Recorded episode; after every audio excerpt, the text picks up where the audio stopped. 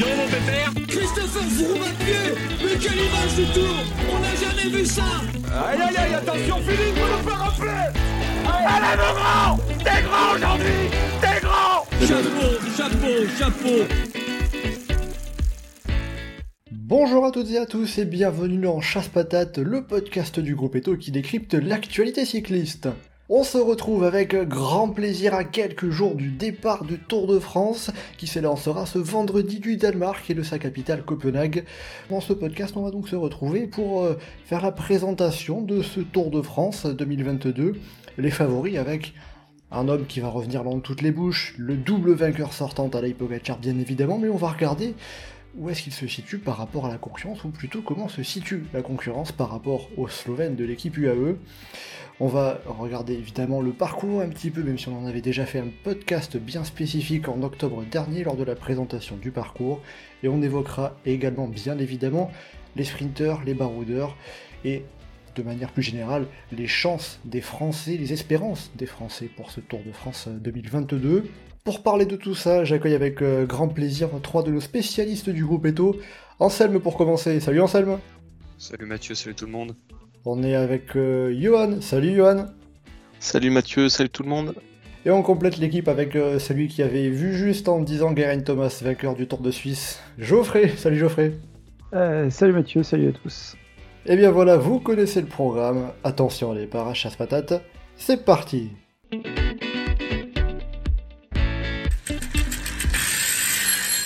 Alors avant de parler des protagonistes de ce Tour de France, on va jeter un œil rapide sur le parcours de cette grande boucle 2022.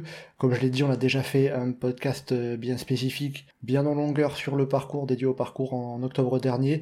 Je vous invite à aller euh, l'écouter si ce n'est pas déjà fait, ou vous pouvez bien évidemment le réécouter, c'est toujours aussi valable. Et donc, euh, bien sûr, en quelques mots déjà, ce parcours, euh, à quoi vous vous attendez? Déjà Quelles vont être les étapes les plus intéressantes que vous avez ciblées? Euh, Geoffrey, comme tu étais avec nous déjà en octobre dernier, je vais te laisser commencer. Hein. Quelles étapes tu, tu, attends particulièrement? Euh, les, les, étapes pour lesquelles je serai sur le bord de la route, celle de Calais et celle d'Arambert. Pourquoi en particulier? Parce que tu vas aller, parce que tu vas voir passer les coureurs ou parce que ça, le parcours propose quelque chose de plus intéressant? De plus intéressant que Megève, tu veux dire? C'est pas très compliqué. Après, il n'y a, y a, pas besoin de beaucoup de dénivelé pour qu'on ait des courses très intéressantes et les, les étapes de, de, de Calais d'Arambert ont tout ce qu'il faut pour être de très belles étapes. Après, euh, bon, les, les, étapes de montagne, euh, c'est super quoi. Thierry Gouvenou, il a tracé un tour de l'avenir.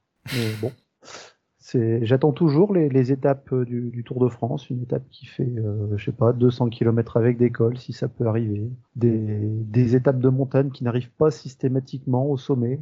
On a une, sinon euh, bon. Oui, parce qu'on va dire le, la longueur un peu des étapes, on a de plus en plus de mal à passer les 200 km. Bah, et puis c'est surtout que toutes les étapes de montagne presque se ressemblent dans la construction générale faut pas que ce soit trop long, faut commencer par entre une et trois heures de plaine. on aurait ça sur cinq étapes de montagne en tout. Euh, je viens, mais là, il y a plus de y a quasiment la moitié du Tour de France qui est de la moyenne ou de la haute montagne. J'ai compté, il y a neuf étapes qu'on peut catégoriser euh, montagne avec euh, la super planche des belles filles, avec Châtel, Megève, le col du Granon, l'Alpe d'Huez, Mende si on, peut caractériser cette étape comme cela, Foix, Peyragude et Otakam pour finir. Voilà pour le, panorama. Euh, bon, il y a quand même, euh, il y a quand même un, peu de positif dans, ce parcours, comme tu l'as dit, on va pas s'arrêter que sur les points négatifs. Anselme, de ton côté, euh, quelles étapes t'intéressent particulièrement sur le papier? L'étape des pavés, elle a forcément un, on garde forcément un œil dessus parce que bah, elle apporte euh, un côté un peu plus aléatoire et peut amener pas mal de surprises assez tôt dans la course. Après, bon, les étapes de montagne, on a des passages sur des lieux mythiques, l'Alpe d'Huez, le Galibier. Et globalement, je rejoins l'avis général sur euh, la longueur des étapes et, euh, leur tracé qui n'est pas toujours digne du Tour de France. On dit que c'est pareil, j'ai l'impression qu'on est un peu plus, enfin, on tend vers le, cyclisme, on veut que ce soit du spectacle tout le temps, au détriment, enfin, on oublie un peu que c'est, ça reste quand même un sport où l'endurance est primordiale Et donc des étapes de 3-4 heures, bah, c'est sympa de temps en temps, mais c'est pas l'essence même. Et pareil, enfin, comme tu dis, euh, à partir de la sixième étape, euh, elles sont quasiment toutes plus ou moins accidentées. Bon, je suis pas forcément fan de la construction. Et Johan, euh, pour finir, euh, quelles étapes t'attirent Alors, on a les pavés qui sont revenus deux fois. Est-ce que ça va faire le Grand Chelem? Bah, après, moi, j'aime bien le, le duo alpin, même si j'aurais aimé qu'il y ait la Madeleine en plus, même si j'aurais aimé que l'étape soit plus longue. même- Le duo alpin, c'est donc Euh, les étapes du col du Granon euh, et l'Alpe l'étape d'Huez le du lendemain. Granon et de l'Alpe d'Huez, qui sont quand même avec des gros cols où tu passes en altitude, où tu as de la longueur de col, où tu peux faire des choses, où ça peut faire des gros écarts si jamais la course s'emballe un petit peu, où où il y a, quand même quoi vivre quelque chose d'intéressant. Ce que je retrouve pas tellement dans les Pyrénées, ce que je retrouve pas beaucoup sur le reste du tour. Après, oui, forcément, les étapes de première semaine, s'il y a du vent, ça peut être bien, si, voilà. Mais euh, moi, ces deux étapes-là, je les aime quand même pas mal et je trouve que le duo est assez, marche bien en- à cette position de la course. Bon, ben voilà, quand même un petit peu de positif parce que ça faisait un peu pisse froid à vous entendre. euh. Non, mais ce duo-là fonctionne très bien en tant que tel, et, et tu mets ça en, en deux dernières étapes de montagne, et ça peut faire un truc magnifique. Le problème, Ah, c'est je- que moi, je trouve qu'elles sont mieux euh, là où Ouais, elles sont elles sont pas que, mal que en tant que dernière mais pas- étape. Mais euh, Comme tu disais, pas avec ces Pyrénées-là, quoi. Les étapes de 130 oui. et de 140 bornes, avec euh, 60 bornes tout plat, et puis après euh, des euh, semi-courses de côte, disons, où on a euh, quelques cols avant, mais bah, tant mieux si ça démarre avant la dernière montée, mais j'y crois pas plus que ça. bah, surtout étape de Péragude, quoi. C'est, ils se sont dit, on va prendre tous les cols du côté le plus facile. c'est un peu bizarre. ouais, c'est ça. En tout cas, donc bon, la montagne, notamment les Pyrénées, vous attire euh, pas tant que ça. Euh, j'ai réécouté le podcast qu'on avait fait sur le parcours euh, en octobre dernier. Geoffrey, tu comparais ça un petit peu au Tour 2016 avec un, peu un excès de montagne. Au final, qu'est-ce que ça peut donner ce parcours dans son ensemble par rapport à la bagarre pour le général? Est-ce que bon, bah, finalement, ça va pas changer grand-chose parce que c'est les coureurs qui font la course ou le parcours a son importance quand même? Bah, Ah, c'est ouais. comme en 2016, c'est-à-dire que Bardet va faire deuxième du tour, c'est pas mal. Hein. La course sera J'attendais mais euh, ça.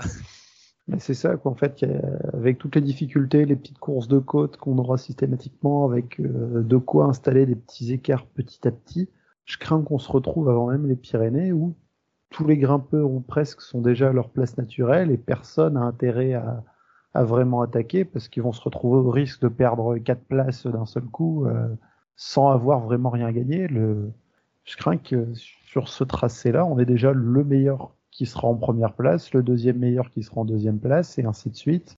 Alors qu'il y aurait eu de quoi euh, modifier ça un peu, sauf si on a des cas particuliers dans le, dans le départ, avec euh, dans la plaine par des bordures, par des cassures, par les pavés, par quoi que ce soit, euh, un très bon grimpeur qui se retrouve à prendre 3, 5, 10 minutes et qui a vraiment à retourner la situation. Encore une fois, les deux étapes de l'Alpe d'Huez, enfin du Granon et de l'Alpe d'Huez sont suffisamment bien faites pour que bah, tout soit déjà rechangé dès celle-ci.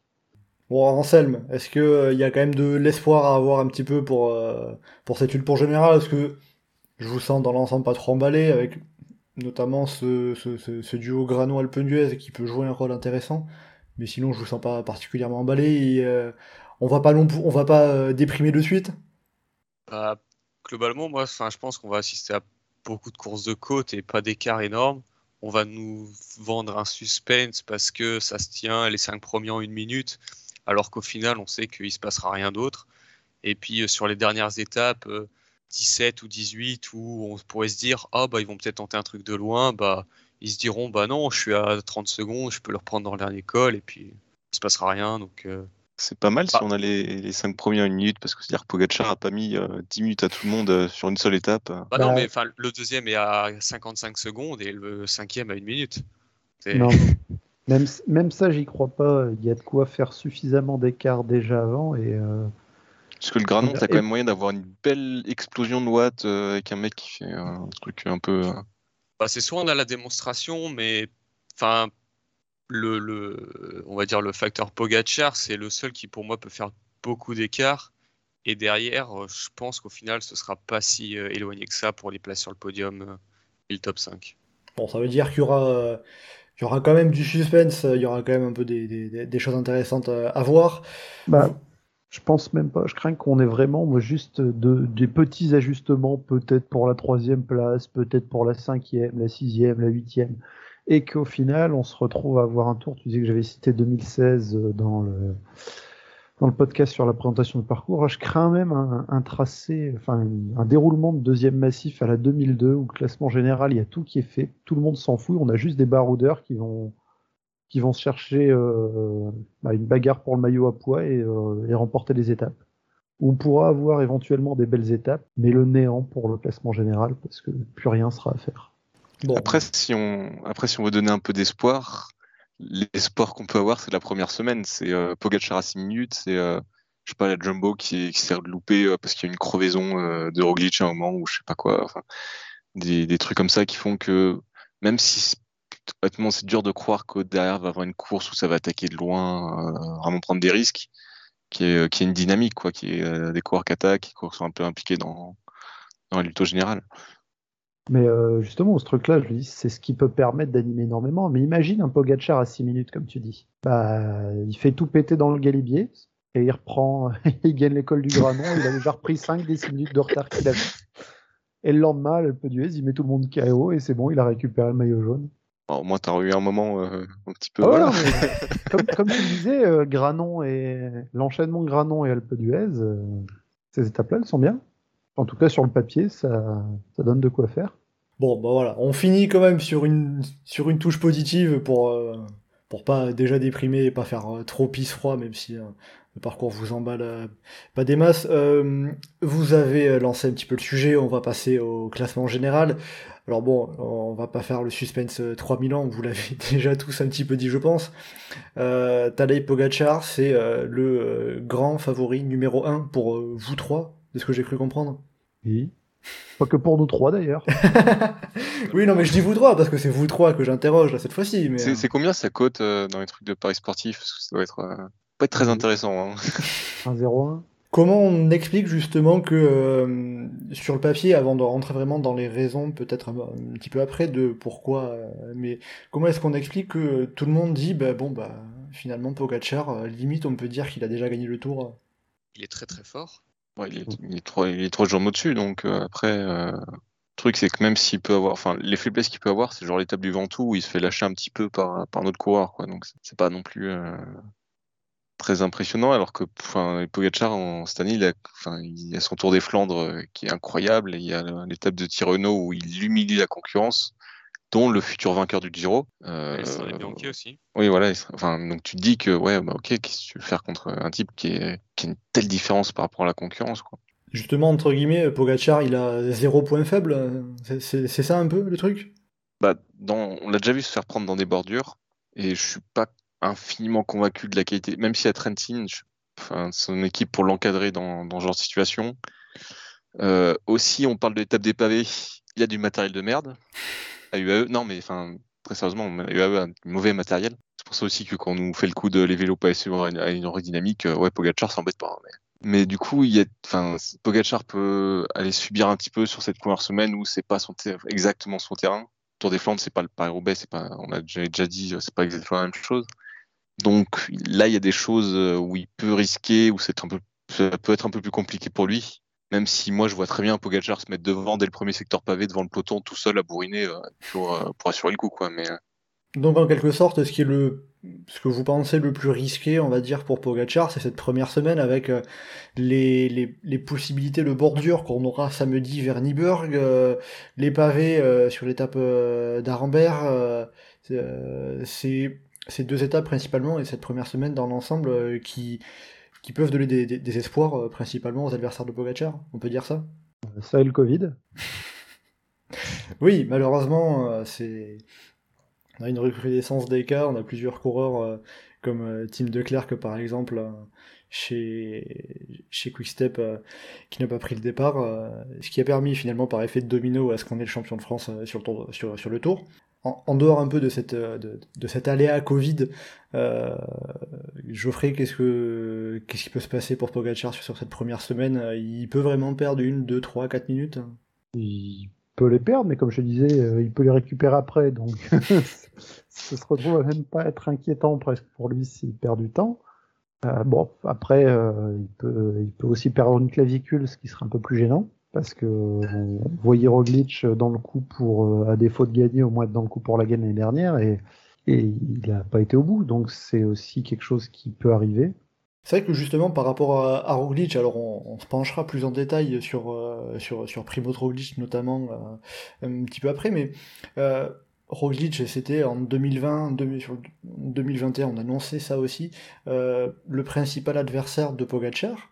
Euh, au final, depuis le Tour de France 2020, ils se sont affrontés que vraiment sur le Tour du Pays Basque 2021 où Pogacar a été équipier pour McNulty. Donc, est-ce que le fait qu'il n'y euh, ait pas forcément peut-être autant de, de, de, références face à, ces, face à ses adversaires, on l'a vu faire le Tour de Slovénie plutôt que d'autres courses de préparation en juin, est-ce que ça peut pas justement dire, bah, peut-être que finalement les autres euh, ils sont au niveau mais qu'on les voit pas euh, face à face? Non, il n'y a pas. Je pense pas qu'il y ait de quoi s'inquiéter par rapport à ça parce que bah, si on regarde les courses qu'il a fait, bah, il a gagné. Frade Bianche, il a gagné. Tirreno, il l'a gagné. Bon, les classiques, il les a pas gagnés, mais enfin, euh, le Tour des Flandres qu'il fait, de mémoire, il est dans le top 5 à San Remo. Si, peut-être les Ardennaises, il est un peu plus loin. Et le Tour de Slovénie, bah, il l'a gagné. Juste par curiosité, j'ai pas la stat en tête, ça remonte à quand Une course par étape qui gagne pas? Bah le, quoi, alors, Tour du Pays Basque l'année dernière? C'est le Tour du Pays Basque 2021, c'est-à-dire que si on prend depuis euh, à, à, partir de septembre 2020, donc au départ du Tour de France 2020, il a euh, perdu une seule course par étape sur neuf. Tu veux, t'es sûr que tu vas encore nous demander si c'est pas lui le grand favori?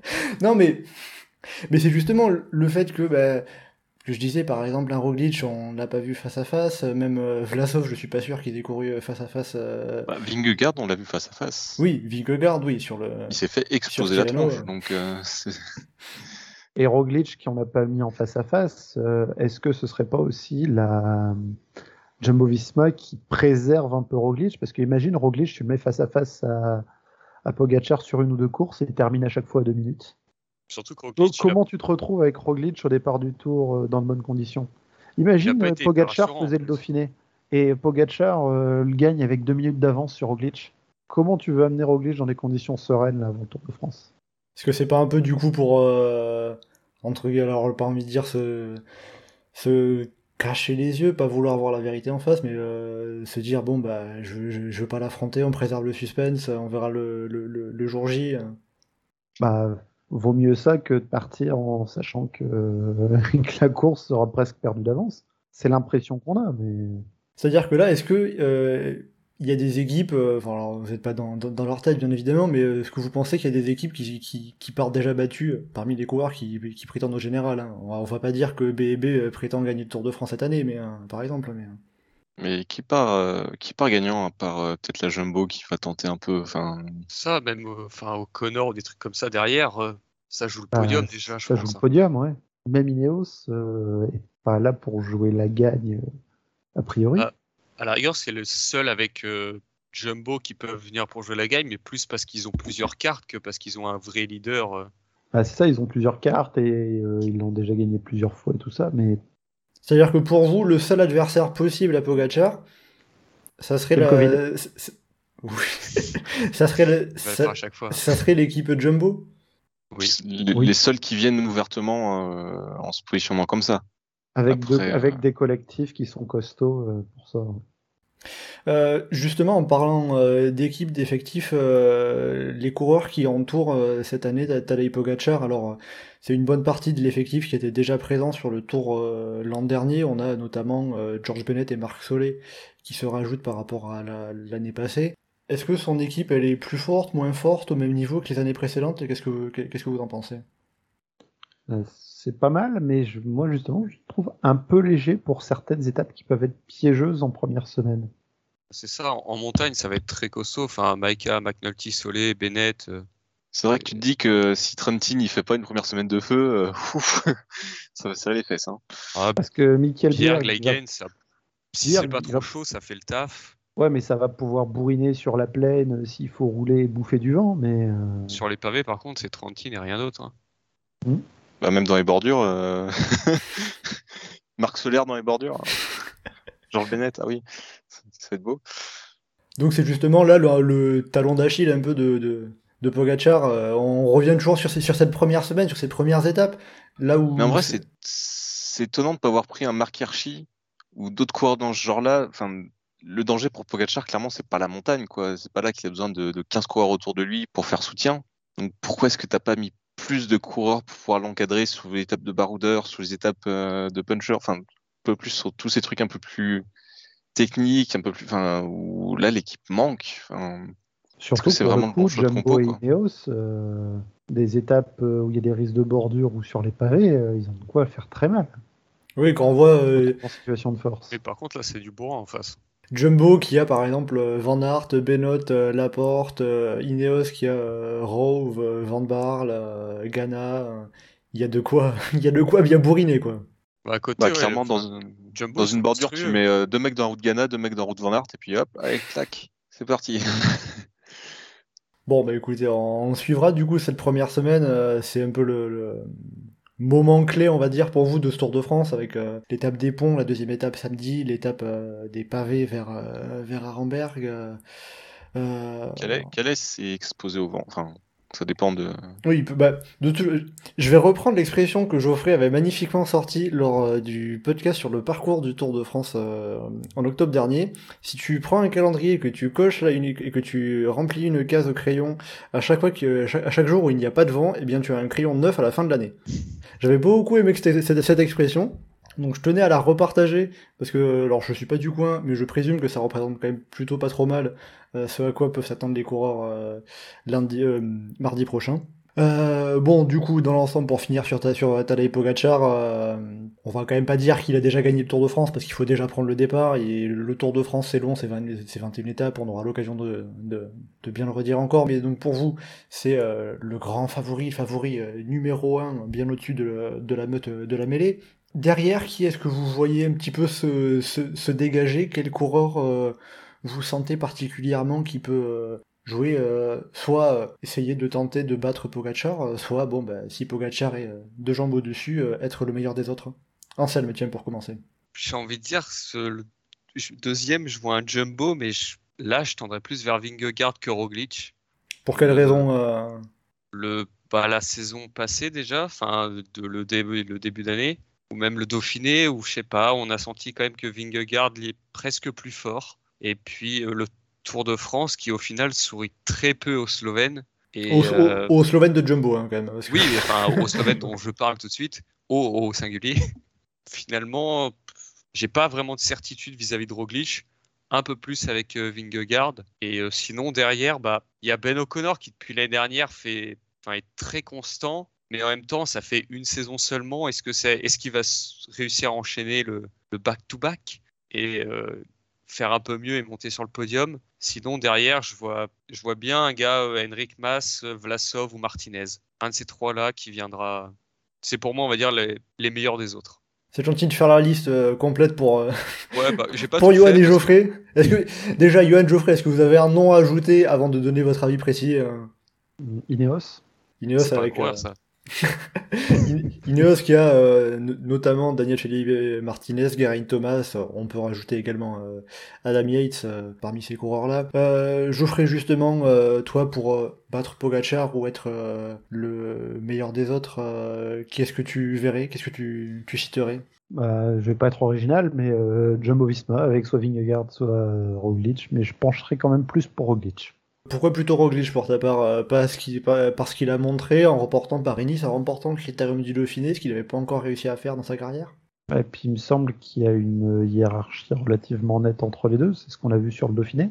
Ouais, mais après, une hiérarchie. euh, Est-ce de- que est-ce qu'on lui a Oui. pas offert de Dauphiné à Roglic pour euh, Ouais, puis c'est pareil, c'est au... une hiérarchie faire en disant ils ont montré qui était le patron, mais dans les jambes, on sentait la... Et si à un moment, Vingegaard, il suit Po- Pogacar et Ah oui, non, ça m'étonnerait qu'il pas- s'arrête.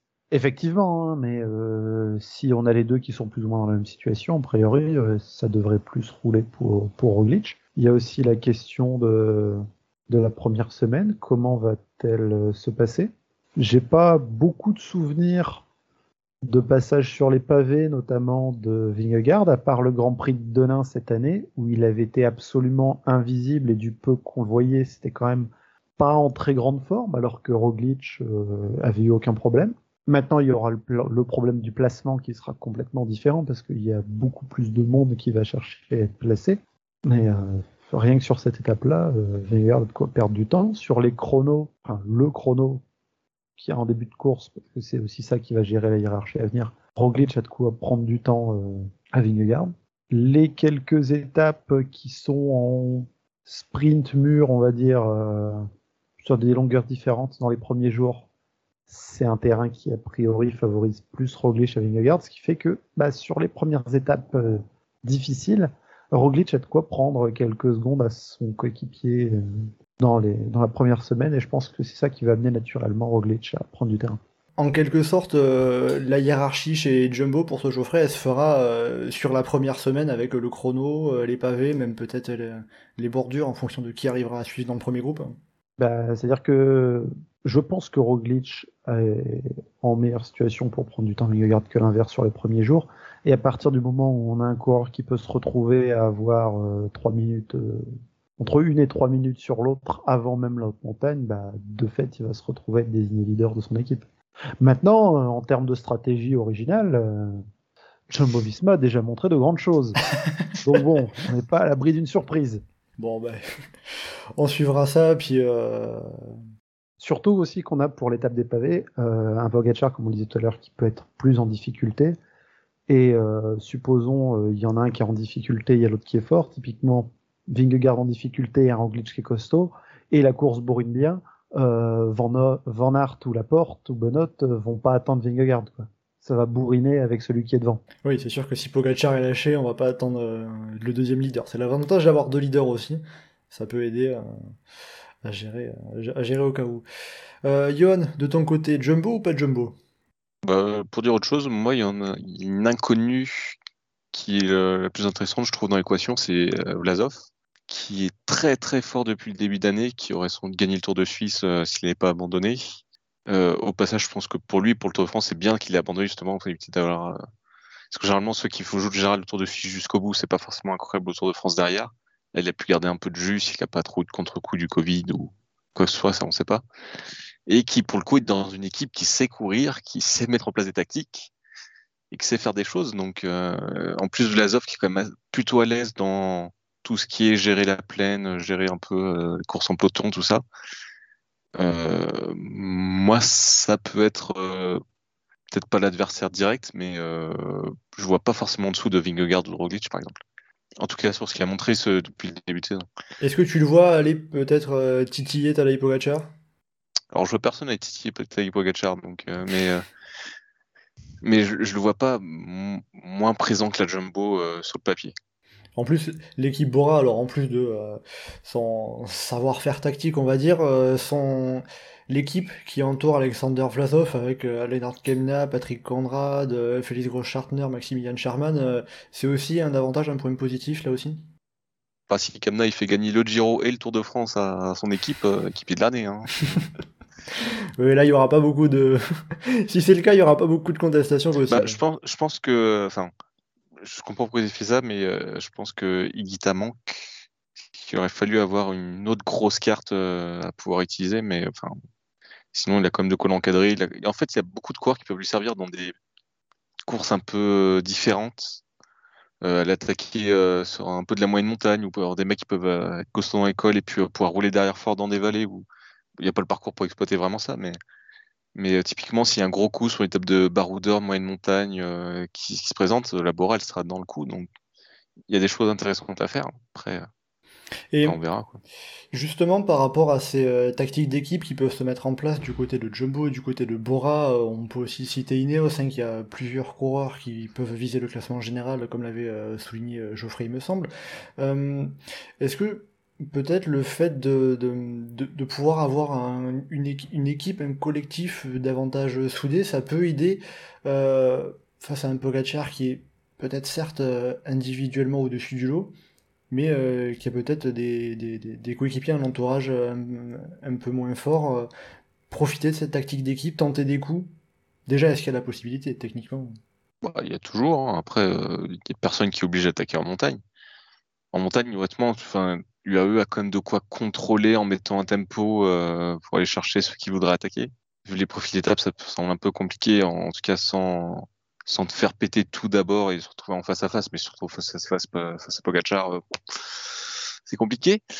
Donc, euh, il faudrait plus exploiter toutes les petites étapes de moyenne montagne, l'étape de baroudeur, les, euh, tous les petits cols un peu qui sont placés sur tout le parcours, mais euh, pareil, elles arrivent assez tôt dans la course aussi, ces étapes. Donc, euh, Bon bah écoutez, on, verra ça, puis après euh, dans, des autres coureurs qu'on peut citer pour le général, alors on n'a pas cité individuellement de coureurs euh, chez Ineos, mais on a aussi par exemple Ben O'Connor euh, qui était quatrième du dernier Tour de France, qui vient de faire podium pour la première fois sur une course par étape World Tour. Voilà, ça fait partie des coureurs Ben O'Connor comme chez Ineos qui peuvent se mêler à la lutte euh, pour le général pour les toutes premières places, hein, ils partent pour la lutte pour le général aussi. Bah oui, moi j'en avais parlé, euh, je l'avais cité. Enfin, c'est un prétendant au podium, euh, au Connor. Après, la question c'est de savoir si, euh, parce que l'année dernière, il profite de son statut un petit peu et de sa grosse échappée. Après, il a confirmé cette saison sur toutes les courses d'une semaine auxquelles il a participé, sortant quasiment jamais du top 10. C'est un prétendant solide et je serais surpris de le voir hors du top 5, euh, hors pépin physique ou euh, mécanique sur euh, une bordure, quelque chose comme ça. Après, sinon, on n'en a pas parlé pour l'instant, mais euh, on a aussi des coureurs français qui vont partir à la lutte pour le classement général. On a notamment chez Copama FDJ euh, Thibaut Pinot et David Gaudu. On a Romain Bardet euh, qui veut se, reprendre après son abandon sur le Tour de, sur le Tour d'Italie. On a Guillaume Martin aussi, pourquoi pas. Lui qui sort également du Tour d'Italie, il est, il, est allé au bout pour sa part. J'ai cité les principaux grimpeurs français. Qu'est-ce qu'ils peuvent viser? Qu'est-ce qu'ils peuvent jouer selon vous? Ils peuvent euh, viser de bonnes places au classement général. Le podium, euh, soyons fous, on peut y rêver, mais ce sont pas non plus les grands favoris pour ces places-là. Il y a quand même de l'espoir, c'est-à-dire on, on peut y croire. Ah, on peut y croire, mais euh, Avec qui en particulier? je miserai pas énormément dessus, mais je serais pas surpris si Bardet et un des deux de la groupe FDJ terminent dans le top 10. Bardet, Putain, t'as régressé là dans ton propos. ouais, Ça parlait de peut-être, ça parlait de peut-être podium et puis il a fini top 10. hein. Pour un top pour 10. moi, le, pour moi, le, le top 10, ça serait presque une surprise de pas retrouver soit Pinot, soit Godu dedans. Ça dépendra des circonstances de course et de comment j'ajoute dessus. Et Bardet dans le top 10. Si, si les deux équipes font pas un top 10, clairement, ce sera un échec. Ils peuvent, pourquoi pas, faire partie des coureurs pour aller dans la gagne. Mais euh, si on prend tous ceux qu'on a cités, le collectif Jumbo, Ineos, euh, des coureurs comme Vlasov ou autres, ils sont en dessous. À partir du moment où on lise déjà euh, plus Pogacar, 4, 5 coureurs qui sont intrinsèquement au-dessus, c'est compliqué de les imaginer sur le podium. Maintenant, la, la réalité hiérarchique qu'on peut présumer d'eux et ce qui se passera sur le terrain, ce sera toujours un petit peu différent. Johan, qu'est-ce que tu en penses de ton côté euh, Qu'est-ce qu'on peut espérer Top 5, un podium Bah, ça dépend de comment ils vont tra- traverser la première semaine. Je m'inquiète pas du tout pour un David Godu, par exemple, mais euh, après, je sais pas si montagne, va pouvoir reprendre beaucoup de temps euh, à tout le monde, même s'il a déjà monté de très belles choses. Euh, et à côté de ça, est-ce qu'Aromain Bardet va être très impliqué tout de suite et pouvoir vraiment être à l'avant sur les étapes de plaine Plutôt oui, mais après, est-ce qu'il est fort en montagne On ne sait pas. Est-ce qu'un Pinot va pas se prendre 10 minutes euh, au bout de quatre étapes On ne sait pas non plus. Après, ça, peut- ça peut se remonter, ça pour un top 10 à 10 minutes, mais euh, ça permet pas d'être dans le jeu pour, euh, pour vraiment être euh, top 5 ou des grosses places. Je te sens pas super optimiste non plus quand même. J'ai pas l'impression qu'il y ait une dynamique pour que tu un Français. C'est pas Bardet qui arrive au Giro où tu dis qu'il va gagner. quoi. Là, tu te dis, euh, si tout se passe bien, si ça se goupille bien, que tu es dans la bonne situation, ça peut te donner de belles choses, mais même pour un podium, tu ne vois pas forcément favori. Euh, D'autant plus que le chrono final risque de faire mal aussi euh, aux trois coureurs. Donc, euh, peut-être qu'ils seront sur le podium, mais en fait, le problème, c'est qu'on sait pas trop euh, quelle va être la hiérarchie, comment ils vont être, comment. Enfin, c'est compliqué. Anselme, euh, est-ce que tu peux imaginer, enfin, est-ce que tu peux voir quelque chose de plus positif que euh, Johan et Geoffrey? Ça dépendra de, pour moi de la forme de Pinot, parce que moi je suis pas d'accord. Enfin, intrinsèquement, Pinot, euh, Vlasov, tout ça, euh, à son meilleur niveau, il est devant, clairement. Enfin, des propos honteux qui ont été tenus juste avant. Après, c'est la question de savoir, c'est est-ce qu'il va être euh, à son meilleur niveau? Il a déjà retrouvé un niveau euh, très correct, euh, il nous l'a prouvé. Euh, le top 10 est jouable, mais comme les, comme euh, c'était dit juste avant, c'est le, c'est le l'inconnu, c'est la première semaine.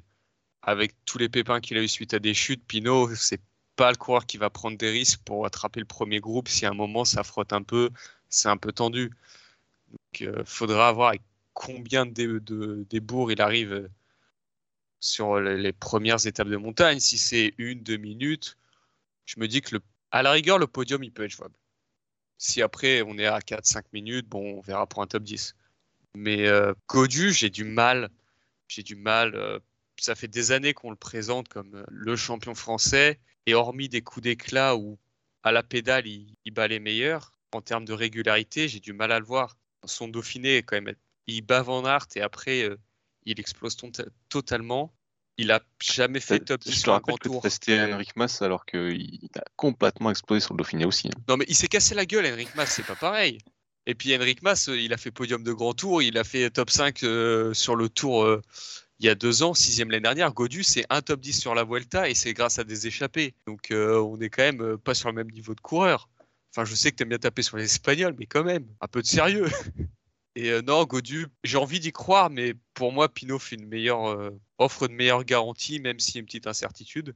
On peut dire un peu sur le sur les quatre coureurs français qu'on a cités, on a euh, deux, incertitudes un peu différentes. D'un côté, chez Groupama FDJ, qui sera peut-être le leader entre Pinot et Godu, et de l'autre, Bardet et Martin. Est-ce qu'ils vont jouer le général, les étapes On peut résumer ça un peu en termes d'incertitude avant le départ. Bardet devrait, enfin, faut qu'il tente de jouer le général après son Giro, on a vu qu'il était au niveau des meilleurs en montagne. Ce serait dommage de pas tenter. De toute façon, il a rien à perdre. Si on se rend compte qu'il est un peu cramé, bon, bah, tant pis, c'est pas grave, mais qui tente? Euh, Après, euh, Martin, moi, je suis plus pessimiste maintenant. Enfin, son Giro était vraiment moyen. Il a fait du Martin, mais encore plus que d'habitude. Et au final, euh, quelque peu décevant. Et en même temps que chez Cofidis, il y a d'autres coureurs pour aller chercher cette victoire d'étape qui leur manque tant. Donc, euh, Depuis 2008, ils n'ont pas gagné. Oui, mais on a un Yonis Aguirre qui marche quand même assez fort. Euh, des Victor Lafay, Benjamin Thomas, Cocard, tout ça. Honnêtement, je ne sais pas depuis quand Cofidis n'a pas eu une aussi belle équipe. Hein. Clairement, là, il y a enfin, même euh, Wildchild là, qui revient. Le moins bon, c'est Anthony Perez, et ça reste quand même dans une échappée, euh, une carte crédit pour une Conti française euh, de ces dernières années. Donc, euh, Guillaume Martin, il peut tenter de jouer le général. disons là, c'est un peu à lui de voir. Bah, après, est-ce que Romain Bardet, Guillaume Martin qui se relève et qui laisse filer le général, c'est pas très crédible de manière générale Non, mais bah, Bardet, faut pas. Martin, il va prendre un éclat et puis il va partir en échappée le lendemain, et puis il va reprendre un éclat, il va repartir en échappée à la deuxième journée de repos, il sera cinquième et puis il finira 11.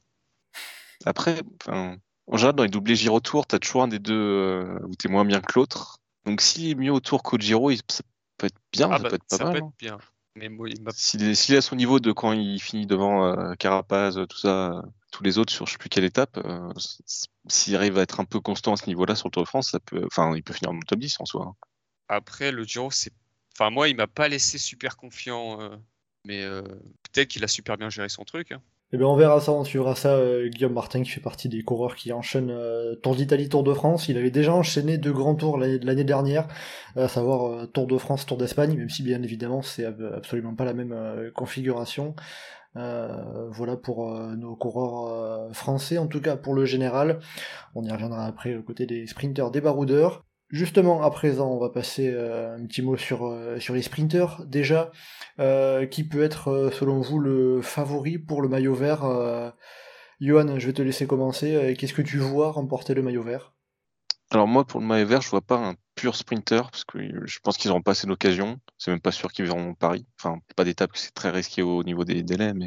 Et limite, moi, le maillot vert, je le vois... Enfin, je pense que pour le gagner cette année, il va falloir à un moment prendre des échappées et à un moment aller faire des résultats d'étape typé un peu pleine, typé un peu machin, en tant que baroudeur. Et du coup, moi, j'ai mis Mats Pedersen, qui me semble être un bon profil justement dans le côté je peux faire des sprints massifs, je peux même gagner des sprints massifs. Et euh, si à un moment il faut y aller euh, en mode gazier, bah, je peux y aller en mode gazier. Ok, donc Mats Pedersen pour toi, Johan. Geoffrey, qu'est-ce que qu'est-ce que tu en penses de ton côté pour le maillot vert? Pour moi, dans la même idée, où il va falloir s'échapper sur des terrains accidentés, en même temps être présent dans les sprints, savoir tenir dans les moments qui sont un peu en code, je me dis ça peut être euh, Michael Matthews. Même s'il a Dylan Groenewegen avec lui euh, chez Back Exchange Ouais, ben il fait le comment dire. Il est dans le train, il s'accroche, euh, il fait euh, huitième du sprint, il va faire ou alors il va faire les sprints intermédiaires et il fait partie du train à l'arrivée. Dans- euh, si dans les sprints intermédiaires, s'il récupère euh, 10 ou 12 points à chaque fois, ça peut suffire à être dans le coup. Hein. Regarde son Nicole Brelli l'année dernière, il fait tous les sprints intermédiaires, il faut qu'un sprint à l'arrivée et il finit très bien classé au maillot vert. Après certaines étapes de plaine euh, où il y a des côtes dans le final, euh, Ronewegen ne sera pas nécessairement dans le coup à chaque fois non plus. Donc, euh, On avait vu l'exemple sur le critérium du Dauphiné où il a disputé qu'un seul sprint et qui n'était pas pour la victoire. C'était formidable son critère. C'est- Alors on verra si c'était un prémisse à ce qu'on verra sur le Tour de France. hein. Fr- Franchement, je- ça, ça- ça sent que ça va être comme ça.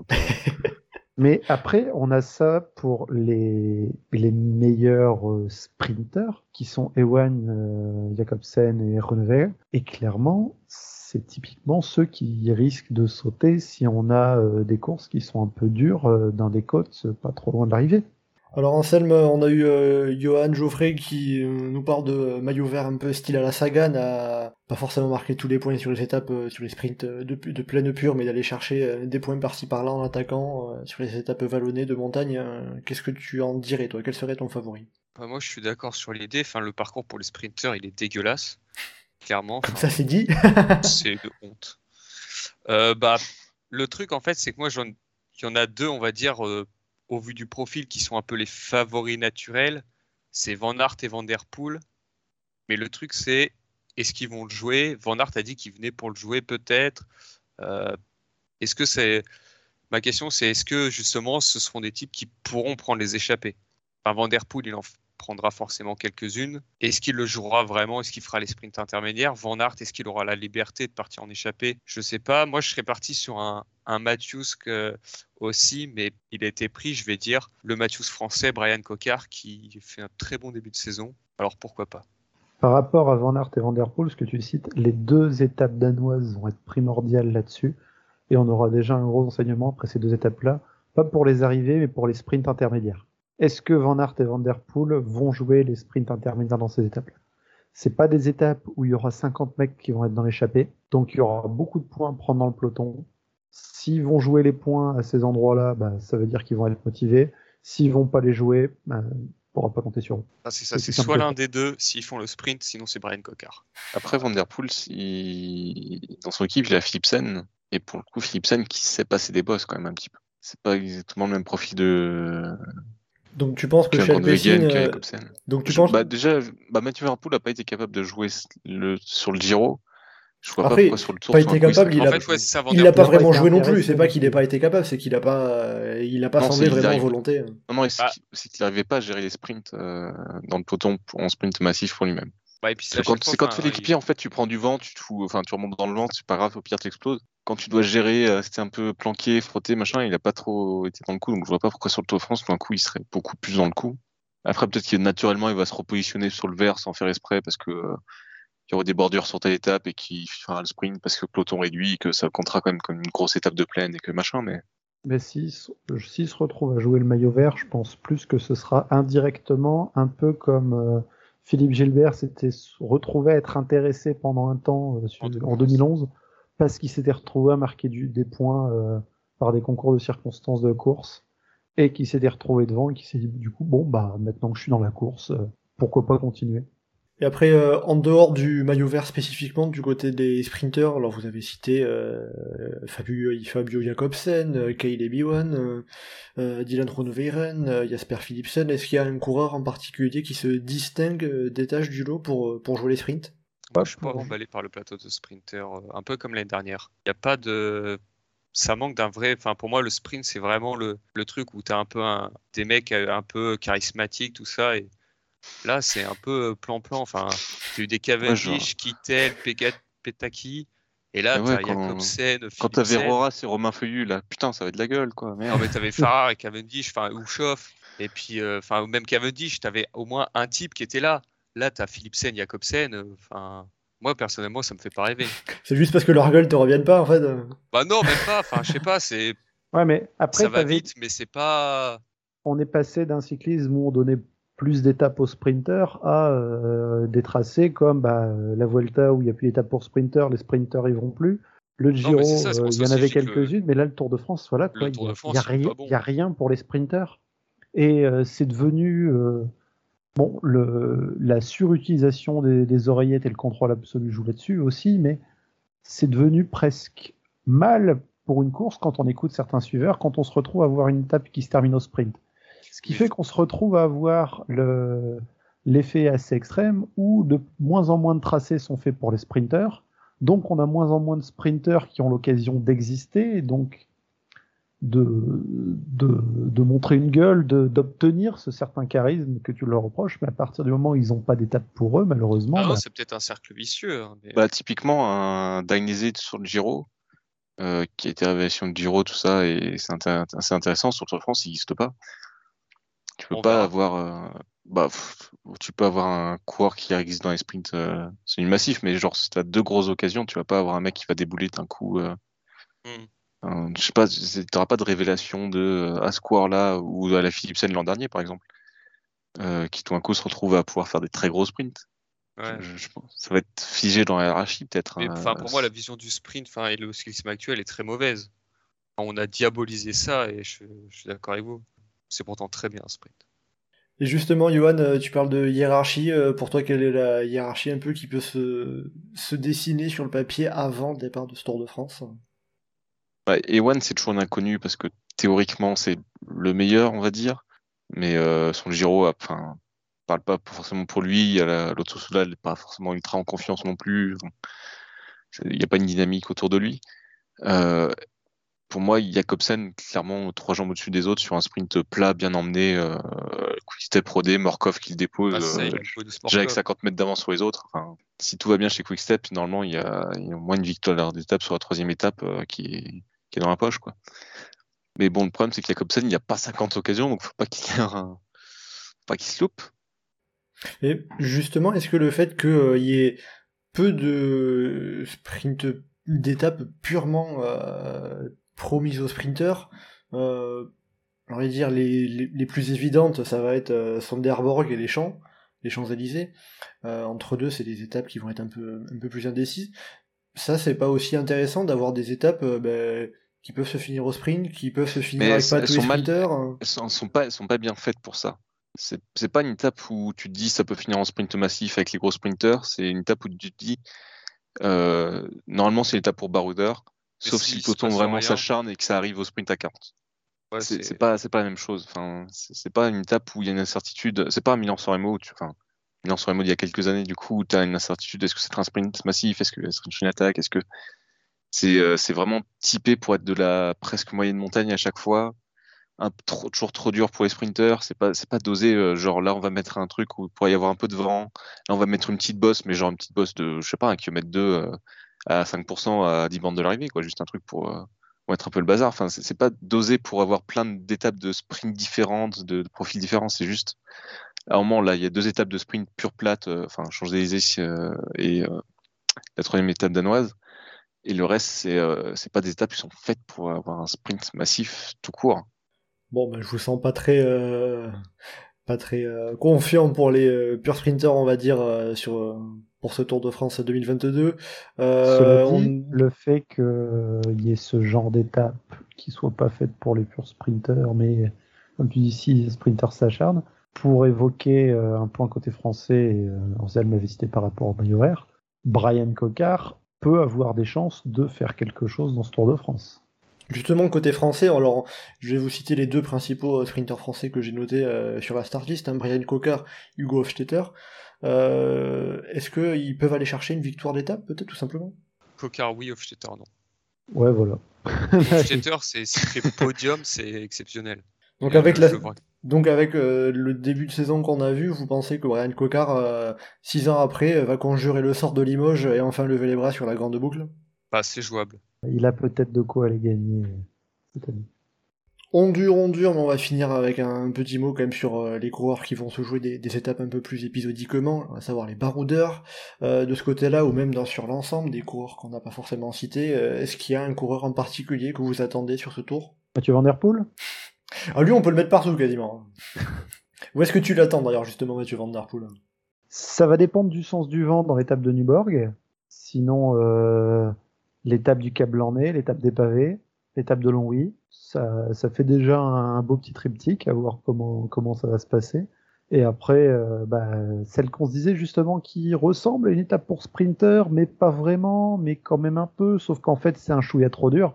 C'est typiquement des étapes où il peut mettre euh, un beau bazar, quoi. Euh, celle de Saint-Étienne, celle de Carcassonne, après les Pyrénées. Cahors, c'est typiquement des étapes où on peut le, le voir dans l'échappée, en mettre dans tous les sens et, et aller faire quelque chose là. Et cette année, il a prévu d'aller au bout du Tour de France. Ça, c'est aussi à, noter. Anselme, euh, un coureur que qu'on n'a pas cité, que tu attends particulièrement? Bah, Moi, je vais suivre attentivement Yann Izaguirre. Parce que Cofidis, parce que j'aime bien le coureur et que, au vu de sa saison, il a l'occasion, je pense, euh, de faire un bon Tour de France et d'aller chercher une victoire d'étape. Et Johan, de ton côté? Bah, Moi, je veux dire Benjamin Thomas toujours chez Cofidis. Ça reste chez Cofidis, vous avez vraiment envie de croire en victoire de Cofidis. Hein. Entre Cocard, Isaguirre, Thomas. Euh. Il l'a fait aussi peu à l'étape. Enfin, honnêtement, l'équipe est très belle.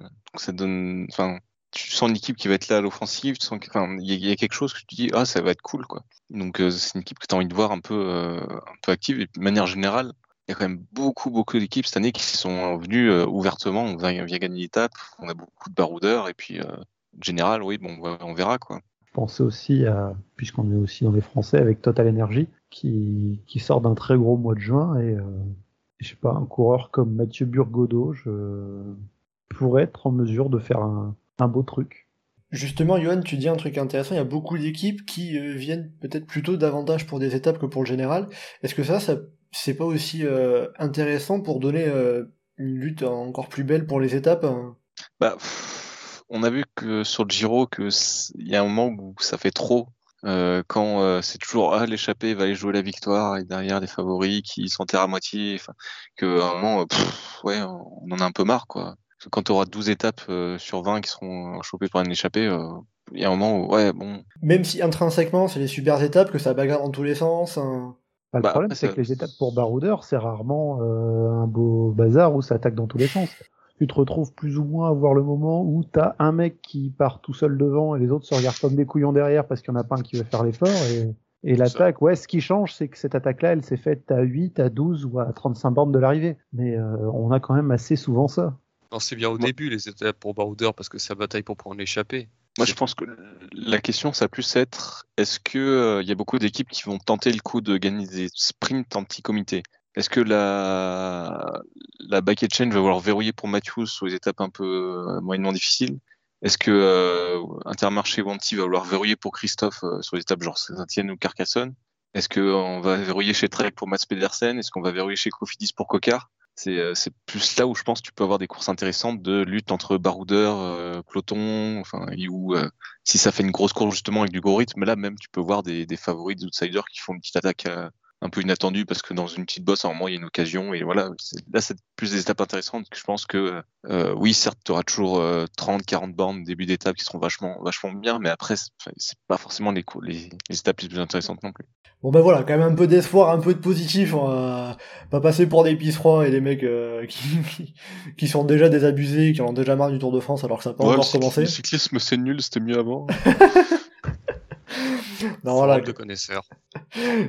Quand même du positif. Oh, faut pas voir tout noir. Le Tour de France a pas encore commencé. Et Déjà, on est déjà très content que le Tour de France. Ouais, ça se trouve dans trois jours, euh, cluster général s'est annulé. Parle pas de malheur, s'il te plaît, Johan. Plus on voit bas, euh, moins on risque d'être déçu. Hein. Justement, par rapport au cas de Covid, un petit point, petite précision, euh, l'UCI a apporté une modification au protocole Covid justement ce mardi juste donner les, grandes lignes, euh, il faudra un test PCR négatif 48 heures avant le départ de la course et des tests seront effectués sur chaque jour de repos. Mais cela dit, des petits assouplissements tout de même en parallèle. La règle qui mettait hors course les équipes qui avaient au moins deux cas de Covid est supprimée, et si jamais un coureur est testé positif au Covid mais qu'il est asymptomatique, il pourra peut-être continuer à la course, euh, un comité de médecins prendra la décision en, temps voulu, mais ça sera, si le coureur est asymptomatique, ça sera pas une, une un forfait automatique en tout cas, donc ça c'est ce que la, c'est ce que l'UCI a annoncé dans son nouveau protocole euh, ce mardi je tenais quand même tout de même à ajouter cette, précision euh, qu'il faudra malheureusement euh, prendre en compte pendant ce mois de, juillet. Voilà, avec tout ça, on arrive à la, à la fin de cette euh, présentation du tour. On avait euh, beaucoup trop de choses à dire, on, déborde, mais c'est bien évidemment intéressant parce que le tour, euh, bah, ça reste quand même magnifique, même si j'ai quand même l'impression que vous allez un peu vous faire chier. Il y a quand même du positif malgré tout ça. pour finir, un petit bilan, je vous demandais chacun un pronostic avec les quatre maillots et le super combatif, puisque Geoffrey le demandait. Geoffrey, je vais te laisser commencer. les quatre maillots et le super combatif. Alors, euh, maillot jaune, Pogachar. Maillot vert, bah, je vais rester sur la vie que j'ai dit tout à l'heure, Matthews. Euh, maillot à poids, pas Pogachar, parce que je crois que ça veut dire un baroudeur. Aucune idée de qui, parce que il y a personne qu'on voit le jouer euh, dès le départ. Ça risque de se retrouver les mecs qui ont été distancés en première semaine et qui vont se rattraper là-dessus, mais du coup un Français, mais je sais pas qui, mais un Français. Pogacar, maillot blanc, mais enfin euh, vainqueur du classement du meilleur jeune, mais euh, quitte à citer un jeune qui va faire quelque chose, allez, on va mettre une grosse cote. Euh, on va mettre un Français qui va être très loin au classement général, enfin très loin, 22e à 1h20, mais Mathieu Burgodeau. Et qui portera du coup le maillot blanc. mais qui porterait le maillot blanc. super combatif Mathieu Van Der Poel et, et lanterne rouge. Bah, je sais pas, c'est la seule occasion de citer l'équipe BNB Hotel KTM de ce podcast. Euh, donc ils trouveront bien quelqu'un. Euh. Allez, Jérémy Lecro. Anselme. Bah, du coup, vainqueur Pogachar. Maillot vert, je vais rester sur mon Brian Cocard. Maillot à poids, du coup, je, voulais citer BNB en disant un Pierre Roland, parce que ce serait, ce serait joli quand même. Mais du coup, je vais dire David Godu. C'est pas parce que Geoffrey a désingué BNB que t'as pas le droit de citer Pierre Roland. Hein. Non, mais parce que, enfin, Pierre Roland, j'aimerais. Et si du coup je le cite, déjà, ça va lui porter la poisse. Et en plus, euh, je me dis Godu plus crédible. T'inquiète pas qu'on connaît de plus gros chats noirs sur le groupe Eto. Hein.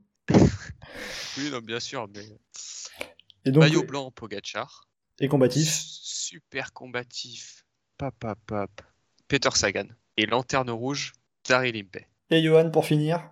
Euh, bah, Jaune, Vlasov. Parce que si, enfin, si on dit Pogachar, c'est pas intéressant. Ah voilà, ça, ça j'aime. Voilà, un, peu de changement quand même. Pas le pire risque non plus. Euh, maillot blanc Leknesund, qui a fait un très beau Tour de Suisse. Mais oui, pareil, il va être à un quart d'heure. Quoi. Euh, maillot vert, donc Mats Pedersen. Maillot à poids, Ruben Guerrero. Et donc pour finir, super combatif Super combatif, Guillaume Martin. Eh bien très bien, voilà, on a bien passé en revue euh, cette euh, présentation euh, du Tour de France 2022 qui s'élance donc ce vendredi du Danemark avec un contre-la-montre dans les rues de Copenhague, contre-la-montre de 14 km avec deux étapes au Danemark avant d'arriver en France, par le nord de la France, et on descendra progressivement par les Vosges, la super planche des belles filles, cher Thibaut Pinot, dix ans après sa première victoire sur le Tour de France. Les Alpes avec le Granon d'Alpe d'Huez, puis on finira par les Pyrénées, Foix, Péragude et Otakam avant un chrono final à Rocamadour et l'arrivée sur les Champs-Élysées traditionnels à Paris. Voilà, merci beaucoup Anselme, Johan et Geoffrey d'avoir été en ma compagnie pour euh, faire cette présentation du Tour de France 2022. Euh, peux rajouter un petit mot? Mais vas-y. Tu t'évoquais que ça a commencé vendredi avec un contre-la-montre inaugural dans les rues de Copenhague. Philippe Ogana arrive en grande forme. Ça va être euh, un des premiers moments à voir euh, entre les, lignes droites euh, où il va pouvoir envoyer les watts et les virages où il va falloir virer rapidement. Et tu, disais qu'on n'était pas spécialement ultra motivé pour certains trucs, mais rien que rien que ce chrono-là inaugural la prestation de Philippe Ogana, euh, c'est ce qui me hype le plus pour, euh, pour la reprise. Il fallait que tu nous parles d'un pistard, bien évidemment. Euh, donc on se retrouvera tour, ce Tour de France bien évidemment, après la première semaine, lors de la deuxième journée de repos pour un, live sur, sur la chaîne YouTube du groupe Eto, comme on l'a fait l'an dernier, comme on l'a fait sur le Giro il y a quelques semaines, on vous attend nombreux bien évidemment. Et donc, euh, en attendant, donc euh, d'ici euh, une dizaine de jours qu'on se retrouve pour le prochain chasse-patate, vous pouvez nous retrouver bien évidemment sur le site et le forum du groupe Eto, le groupe Eto.fr avec au passage une magnifique présentation du Tour de France, un, plein d'informations que vous pouvez retrouver sur le forum. Allez-y, euh, merci à Friton01 pour euh, toute cette présentation, tous ces détails. Et bien évidemment, vous pouvez aussi nous retrouver sur les réseaux sociaux, Twitter pour tous les live tweets, Facebook et Instagram. N'hésitez pas à commenter, liker et partager ce podcast. Merci beaucoup et à bientôt dans Chasse Patate